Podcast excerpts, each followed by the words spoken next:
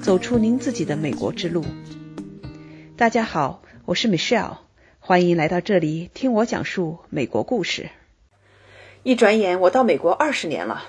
在这二十年中，我像很多华人一样，没太过问过美国的政治。一方面是因为平时工作、家庭各方面太忙，顾不上去仔细研究政治；另一方面是觉得美国的国家大事用不着我这样一个平头百姓去操心。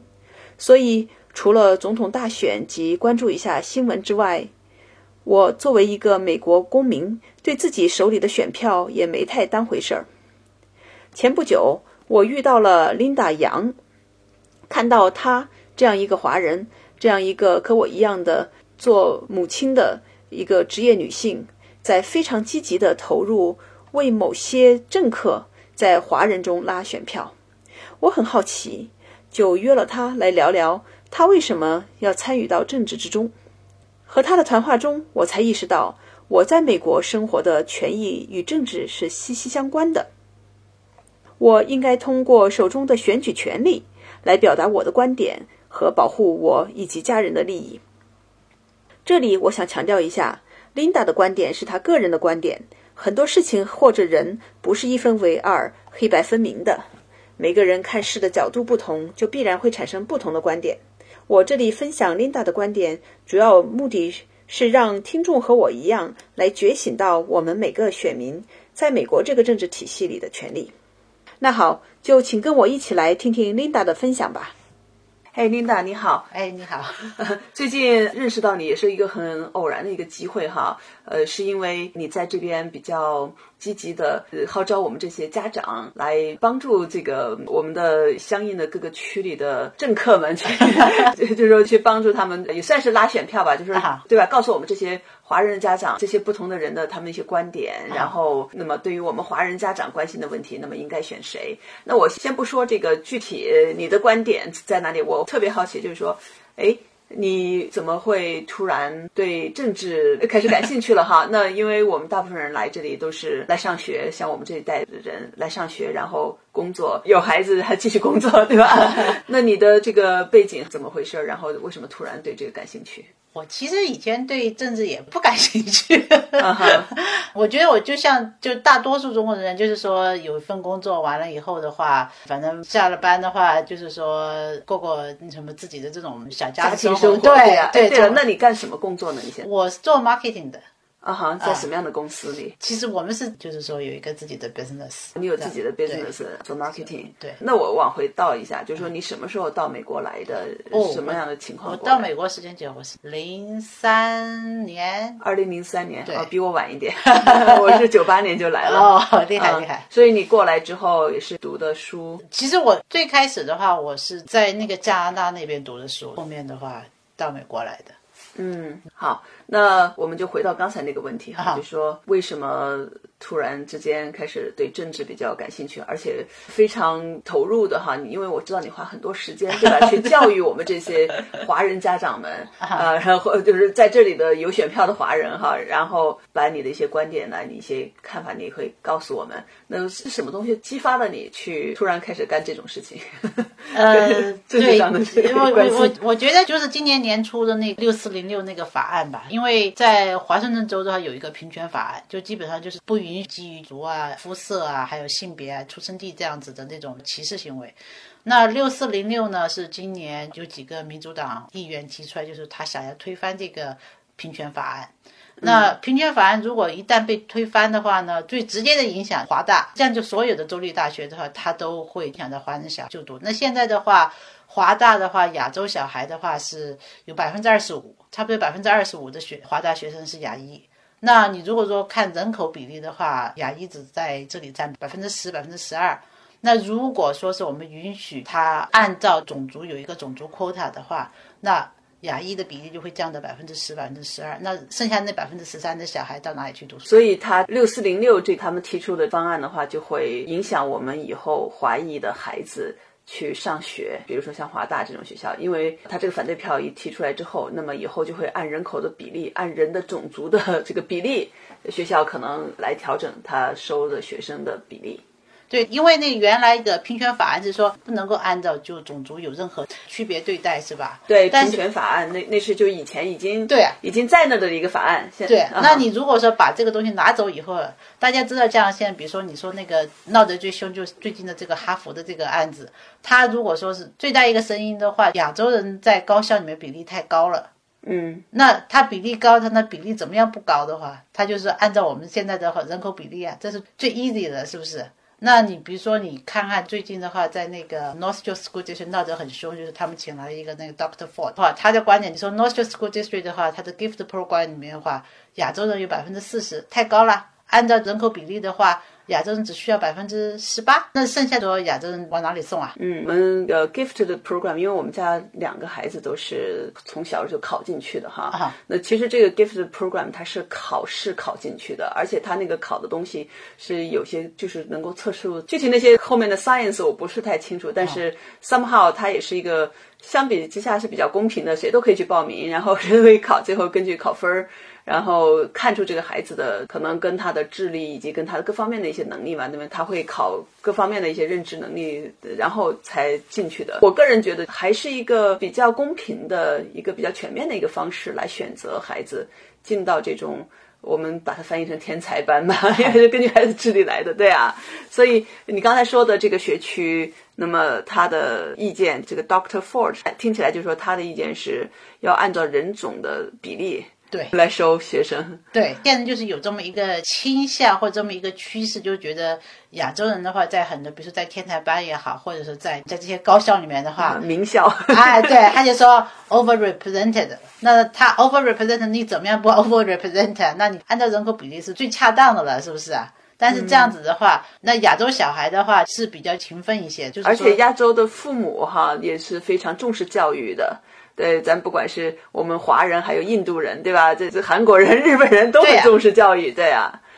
所以说呢前几年，不是有一个华人组织，就是告那个哈佛的话，当时他们有个 research 的，不就说亚洲人的话，好像比黑人他们，他如果要是。入学的，嗯，SAT 的分数还要高二百八十。我曾经跟一个白人朋友，我们当时讨论这个问题，他说：“你们反正亚洲人挺聪明的嘛，考分也考得挺高的，他给你提高这点分，你反正也进得去，也没什么关系。”我说：“有关系啊！”我说：“我说我为什么要给我的小孩这个压力？他一定要提高这么多分，他才能够进这个学校。”他说：“我这么说了以后，那他没话可说了。”我说：“虽然他可以考这么多分，但你要求他要多考这么多分才能进这个学校，这是不对的。”所以不平等了哈。对呀，这是不平等。尽管他是很聪明，是不是？然后你看，我当时跟他看了医学院的录取也是一样。在他是看中间分数段的时候呢，很多黑人的小孩就被录取了。然后到了很高的分数段的时候呢，亚洲小孩被录取了。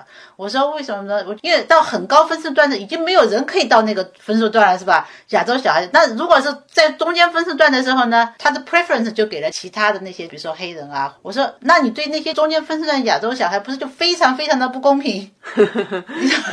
就不是按照一个标准来选择学生了，对，所以，嗯，对啊，如果说是今年如果让他们把这州里面这平权法案给推翻以后的话，它的影响光是在高校里面，高校是最明显的，因为我们知道在平权法案通过之前的话，UW 已经就是用人种作为一个入学标准，已经用了三十年了。如果说平权法案被推翻以后，他又会回到他三他之前的那样子，就用人种作为一个判断方法，但是的话。哪怕就像我们中小学里面的话，比如说像天才班也好，或者就是其他的一些活动里面的话，亚洲人也会受影响。你只要亚洲人多的地方，说哎，亚洲人 over represent，我们要重新 balance 一下了。你没有这么个法律说，嘿嘿嘿，你不可以的话，他可以想做什么做什么。就算现在有这个法律，他们还在动脑筋。那没有这个法律，他更要动脑筋。OK，所以呢，这次就是积极的参与到。政治上 一个 一个激发点，就是因为发现这个法案有人要推翻原来的平权法案，然后呢，你觉得是会影响到咱们的孩子以后他们的上学，所以你就站起来。我觉得，一方面是因为就影响他们，另外一个也是一个 principle 了，因为我的小孩是没有办法选择他的种族，就是他的 race 的。因为他生下来就这样子，你喜欢也好，不喜欢也好，用这个东西，一个小孩没有办法去做选择的一个条件来嫁给他，我觉得这是一个非常非常 wrong 的一个 concept。嗯哼，对，所以你有你自己的一个准则哈。那回过头来讲，能不能给我们普及吧？那现在你通过这种参政的方式，不是你自己去当政客，而是你通过去帮助选择能够代表你的这个立场观点的，或者至少价值观跟你一致的这种。政客让他们能够把你的声音能够带出去，对吧？是通过这种方式。那你怎么去选择谁来代表你吧？这么说。对，因为就是华盛顿州呢，它在那个 Olympia，它有两个 chambers，一个州里面的话就是 Senate，那我们叫什么？州里面的参议员。然后的话，它有一个 state 那个 House Representative，那我们就叫州里面的众议员。那他一个那法案出来的话，他可能是在参议院里面提出来，也可能呢是在众议院里面提出来。但是不管他是在哪里提出，他最后他一定要就是两院他全部都要通过。嗯，那现在的话呢，我们想要做的事情呢，不管是在参议院里面也好，还是在众议院里面也好呢，我们希望支持平权法案的这些政客的话呢，他的人数呢要超过反对平权法案的人的人数，因为这样子最后投票的时候的话，就是一票。他就可以定乾坤。嗯，这次的话，midterm 选举的时候，我们去联系每一个出来竞选，就在我们周围的选区，就我们就基本上是华人人数比较多的选区，那基本就是 King County 在 East Side 这边的话，比较多的选区的话，每一个政客我们都会去，到底是支持平权法案还是反对平权法案？哦，你会一个个去 interview 他们？我们真的是一个个去问的，真的是一个个去问，然后呢，就一开始会发 email，然后呢就是约到以后，我们会直接就问说。你支持还是反对？那如果说再有一个类似的法案提出来的话，你是投赞成票还是反对票？我们每一个人都，就算你知道交谈过以后，你知道他的立场，我们说，我说我。对不起，我还是要问你这句话，你一定要给我一个很明确的、对，很明确的 yes 或 no 或什么的这种 回答。嗯哼，对。所以你的基本出发点就是根据这个平权法案他们的立场，然后来判断这个人你是去支持他还是反对他。因为其实呢，我们大家关心的东西很多，是有些必须关心毒品注射物啊，或者说什么，还有一些有税收啊，各种各样的问题，是吧？我们就是 pick the most important battle，因为你没有办法什么东西都能够满。足，但是的话，作为我们来讲，平权法案是觉得是最 basic 的 human rights，你最基本基本的权利。你其实这是就是说我什么都不要求，我只要求你把我平等对待，像对其他人一样平等对待。嗯，如果没有这一条的，你想想，我们说上学也好，工作也好，这方面都会有问题。嗯，是不是？其他东西，我跟一个朋友讲，我说你每天去这么去很忙，就是你们两口子这么就是上班回来以后的话，有时候就是小孩都没有时间照顾。我说你没有想到，就人家一个 bill 的话，可以把你的生活全部都改变掉。嗯，所以说，他我觉得华人的话，有时候我回想，从某种程度讲，政治也是一个奢侈品，因为对很多新移民来讲的话，他现在找一份稳定的工作，在这里安顿下来，然后呢，他还有小孩，是不是这样？他真的好像觉得没有时间去关心政治。对，而且这个政治也不是那么容易就搞明白的，对吧？你要花时间去研究它。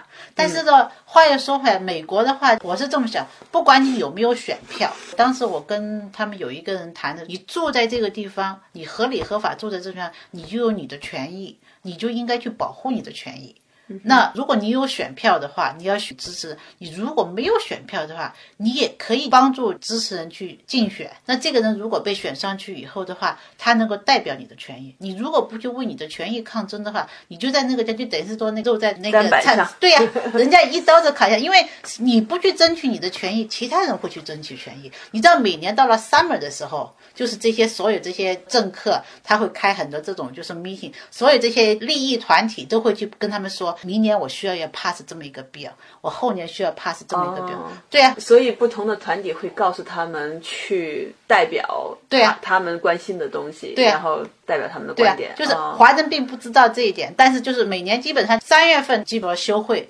那四月份他们休息一下，基本上 summer 的时候，他们就直接这么讲的。summer 的时候就是收集这些 idea 的，华人基本上没有人会去跟他们去说我们关心什么东西吧。你知道我前段收到有一个 Olympia 的人给我打电话，他就说的话，他说我们注意到你们了，这里以前就是有一些就是亚洲人的团体，他们说他们是支持就是推翻平权法案的，你们为什么反对？我说什么亚洲人团体啊？我他怎么就把我们给代表了？对呀，他说，因为这些亚洲人团体都是后面有钱被钱收买的，就有钱的话收买他们，然后他们作为一个亚洲人团体，他去支持某一些这种东西。我说，哎，不行不行，我说你们要知道，我们还有一些亚洲人在这个地方，我们是反对的。我说怎么样，我们才可以也让我们的 face 在，就是 Olympia 的话，就是让你们知道我们是。他说好的好的好的，他说我现在知道还有一些亚洲人团体是不是反对。他说，他我的工作头要把你们这些另外一群人的话带到 Olympia 去，那他让所有这些立法者知道的话。还有另外一个声音在那里，另外的亚洲人在那个地方。嗯，如果说是我们不出声，如果觉得说这个事情的话有其他人办的话，我们就会被人家代表，而且被代表的这些人的话，他并不代表我们的利益。嗯，那你刚才说的这个现在的这个团体，你所在的应该听起来哈是有一个一个什么组织结构？我们没有没有没有，我们没有，我们就没有，我们基本上实际上就是都是些什么人？像你这样的啊，真的就是爸爸妈妈。哦，都是一些 爸爸妈妈，华人爸爸妈妈，真的是华人爸爸，所以自发组织起来的，并不是一个非常严谨的一个什么什么组织团。我们没有，实际上就是在这个过程里面，大家我觉得也高兴，就是认识了很多大家想法一致，真的是爸爸妈妈这样家长啊，怎么讲？就是每个人尽力而为吧，有时间的出时间，有比如说可以写东西的就写东西，可以捐款就捐款。举一个例子来讲，就是我们支持一个候选人，那个 Ronnie Tom。我们就是收到他们那个竞选的 campaign manager 的话，发了一个就是 email 说，我这个星期的话，yard sign 就 campaign 的那个那个牌子，说需要人去帮忙把它钉起来，把它装好，有志愿者来帮忙。那我们一个消息发出去的话，两天，每天去了四个人，四个人到五个人，四个小时。做了一千个牌子哇！哦，原来原来美国的这个竞选 campaign 都这么干的哈，我都不知道。我我是看到经常会看到，诶，路边一大堆牌子，到知道到竞选的时间了。对呀，就是我们那个，所以说我们开车路过的时候，看着那个牌子，看着 Ronnie 他们牌，我们说我们干的，是你们干的。对呀，嗯，那我们就直接回到刚才你说的这个很重要的平权法案的角度上，那我们就是听一下你的个人观点。通过你的分析，你认为你会支持谁，然后不支持谁？当然，你的最主要的出发点就是这个平等法案。对，哎，如果说谁要推翻这个平等法案，你就会反对他，是这个意思对吧？肯定是的。好啊，那首先你说这个 midterm 的竞选就要开始，那什么时候开始？就是呃八月七号，八月七号。哦，从八月七号开始投票。那八月七号就是截止，截止。对，呃，投票选票应该是七月二十号，就是寄到选民家里面了。嗯，所以说在这段时间里面的话，呃，七月二十号到差不多八月七号那天是就是选举的。对，就是说你对，因为他是看你那个 stamp 那个那个时间嘛。那大家如果说能够投票的话，记住一定要去登记。我哦，记不得那登记好像是七月。它自动的就会来呀，我每年就是自动会寄到我家。你要去选民登记呀？你有没有登记？每次要登记吗？他每次我都会收到选票。因为你已经去登记过了。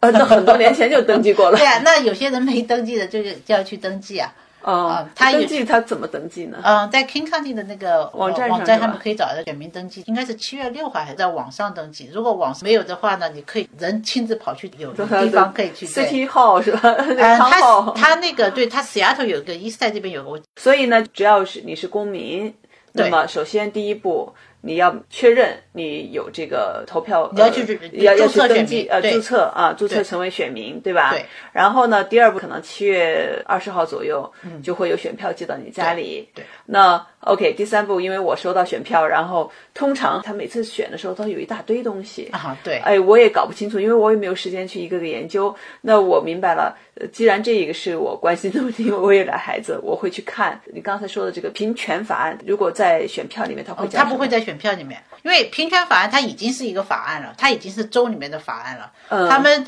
就是今年年初发生的这个事情，是他们这些 Senate 这些州里面的这个参议员哈，他们的他们提出来一个新的法案，他要把平权法案给推翻，他叫 repeal。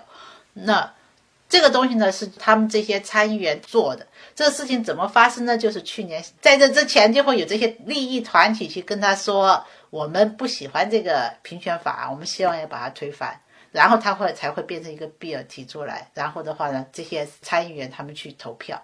那我们要做的事情是什么？就是说，在八月七号初选的日之前的话呢，要把我们支持的参议员也好、众议员好呢选进去。这样子呢，如果这个再有一个类似的法案出来，然后他们说 no。我们不支持呢把这平权法案呢推翻。嗯，因为这个法 initiative 的话，它会在 ballot 会在票上面。所以你这是现在就是看选谁就是了。对，选哪一个？你在那个选票上，你不会看到一个专门关于他的东西。那就是根据你们的调查，呃，你会判断出来哪些这个政客哈，他支持。平权法案哪些是反对的？然后呢，你会他们就去为了支持者支持这个平权法案的人，你会去帮助他们去拉选票，是这个意思对吧？对对。哦，那呃，根据你的调查，你所了解的，那么是哪一些人，哪些政客，那么他们是支持平权法案，然后你会投他的票的呢？OK，你个人观点哈，在这里我再三强调是你个人观点。对，个人观点。四十八选区我们支持的那候选人叫 Rodney Tom。Rodney Tom 的 last name 就是 Tom，T O M 啊，对，T O M，Rodney Tom。他的竞选对手呢叫那个 Patty Cooder，那 Patty Cooder 呢是今年年初那个推翻平权法案的那个法案的提出者，所以说呢，大家就知道了，绝对不能。绝对绝对不能投 Party Cooder，绝对绝对要投。这是你个人观点，我再说一遍，这是你的个人观点。个人观点，绝对绝对不能投那个 Party Cooder，绝对绝对要投 Rodney Tom。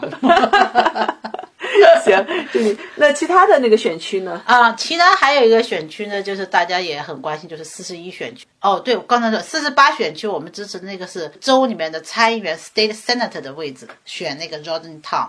那四十一选区呢，就是我们是支持的是 State House Representative。House Representative 呢，它有两个 position，两个位置，就一个选区它有两个众议员。那我们支持的呢，第一位呢是 Michael Appleby。Michael Appleby 啊，Michael Appleby。那另外一个我们支持的呢叫 Tim c h r i s h a k 大家就记住 Tim 吧，他的那个名字好长好长的。一个是 Apple 笔，你就记住 My Apple 笔，这名字很好记。你想想 Apple，你就记住了。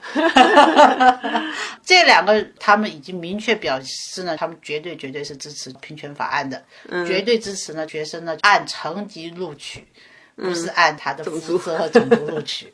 好，那这是两个选区了。还有其他的选区，其他的做了调查的吗？对，其他还有几个选区呢，就是在那个五区，五区呢是在伊萨宽那边。那五区呢也是州里面的众议员 （House Representative） 两个，一个呢叫做 Chad Magendas，另外一个呢叫 Paul Graves。这两 and Paul，哎，Chad and Paul。这两位呢，也是就是说明确跟我们说，就是支持平权法案的，而且 Chad 呢还给我们发了 email，如果他当选，他明确说和中国人家长呢一起呢去去从立法的层面上去捍卫这个平权法案，避免学校呢想方设法的呢绕弯子去避过这个平权法案。那所以说。这两个呢，就五区的五区的呢，请支持这两位，一个是恰的一个是不好还有一个就是四十五区。四十五区是很有名的了，就是如果大家记得那年的选战，是不那个一个韩国妹子，一个一个印度妹子，两个妹子战？那今年出来的呢，是我们支持呢，叫做 Dale D A L E Dale Funk。虽然说是呢，这个我现任的这个就是 Mark Ingram，他是印度人，大家都想他一定应该是支持努力学习嘛，是吧？吧，不要看肤色，但是很不幸，很不幸的呢，是在今年年初的时候，那个推翻平权法案的那个 bill 出来的时候呢，他是支持推翻平权法案的。所以说呢，大家不要看肤色，一定要看证件。嗯。好，那我明白了你的个人观点哈。我再再说一遍，这是 个人观点。个人观点，个人观点。因为我们这个，其实我这个听美少讲述美国故事，还真是第一次去牵扯到关于政治方面的话题哈。那我牵扯到这个话题，也是因为很好奇。哎，呃，你作为一个，对吧？像我们一样的这个中国人，作为家长，我们都天天忙的团团转。哎，你怎么会？这么热情的去关心这个竞选的事情，而且最近的话，确实是在我们这些微信圈里啊，这边的华人微信圈里，确实是关于竞选的事儿呼声挺高的，所以我也是觉得很好奇的。我想，哎，那我要问问琳达，就是什么东西触动了你这么大的热情哈，这么投入的去做这些事情？嗯，今天我明白了，因为这个，因为这一个法案或者说这些政治上的东西会触动到我们的后代。不光触动我们自己哈，那个我们最关心的是说我们的孩子，对吧？对，都是在美国出生长大的孩子，或者说到这边来学习的孩子。那么我们希望他们得到一个至少我们认为的一个公正的对待，嗯，希望他们有一个比较好的未来。谢谢，谢谢给这个机会的话，借助你的平台的话，让更多的华人家长也好，或者就是就一般的就是华人朋友的话，了解一下今年的选情，了解一下，关心一下美国政治。美国政治真的是。你住在美国，你就不得不关心。嗯，确实是。好，谢谢你，谢谢谢谢。Linda 的分享唤醒了我对美国政治的觉醒，希望那些和我一样生活在美国的华人也开始关心政治，学会使用手中的权利。也希望我们的交谈能让咱们中国人对美国从一个不同的角度有更多的了解。期待下次与您相见。